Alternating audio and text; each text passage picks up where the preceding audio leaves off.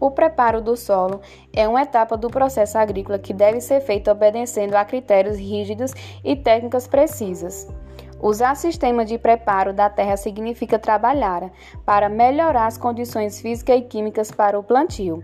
Solos diferentes exigem manejo diferente. Além disso, as próprias características físico-químicas do terreno vão determinar que tipo de preparo deverá ser feito para que a produção seja otimizada. Convencional. Para o preparo convencional é necessário pelo menos uma aração e duas gradagens no solo, e esses números podem ser superiores. Entre as vantagens desse sistema está o fato de proporcionar um melhor controle de pragas e deixar o solo sem torrões. As desvantagens são um maior risco de erosões, a necessidade de mais mão de obra e uma maior perda de água no solo. Cultivo mínimo. Como o próprio nome sugere, a principal característica desse sistema é o mínimo reenvolvimento do solo para o plantio. Esse sistema demanda menos mão de obra, combustível e gasto com máquinas. O solo mantém uma maior capacidade de retenção de água na superfície e há uma menor pulverização da superfície do terreno. As diferenças entre esses dois tipos são a demanda de mão de obra, que em um é maior e o outro é menor. Consequente, isso gera para um gasto e para o outro menos gasto. Outra diferença é que o convencional tem maior perda de água e o, e o mínimo menor perda de água. Gradagem: grades aradoras e niveladoras. As grandes aradoras intermediária ou pesada realizam em uma só operação a aração e a gradagem.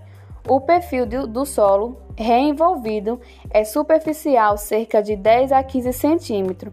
O solo que foi preparado com esse tipo de implemento, especialmente em casos inadequados, como em solo úmido, apresenta descontinuidade entre o perfil preparado e o solo abaixo.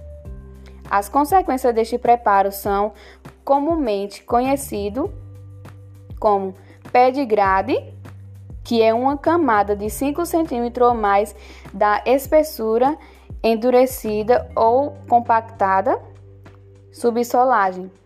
A primeira característica a considerar antes de se optar pela subsolagem de uma área agrícola é que esta é uma operação de alto consumo energético, provavelmente o maior dentre as operações agrícolas. Portanto, somente deve ser mobilizado o solo que realmente necessite desse trabalho, sendo a profundidade de subsolagem deve ser compatível com a faixa compactada do solo. A máquina utilizada para romper essas camadas compactadas foi denominada subsolador.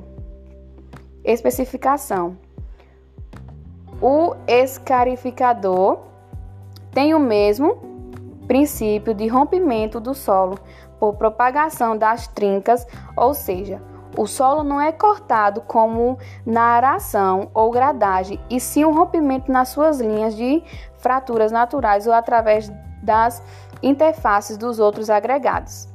Desta forma, ambos que os equipamentos utilizam hastes que são cravadas no solo e provocam o seu comprimento para frente, para cima e para os lados.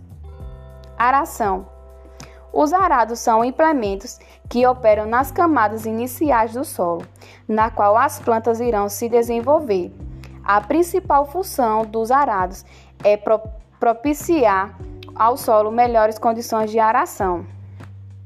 Infiltração, armazenamento de água e homogeneização da fertilidade. Os arados ainda podem ser de risco ou de aivecas arados de disco.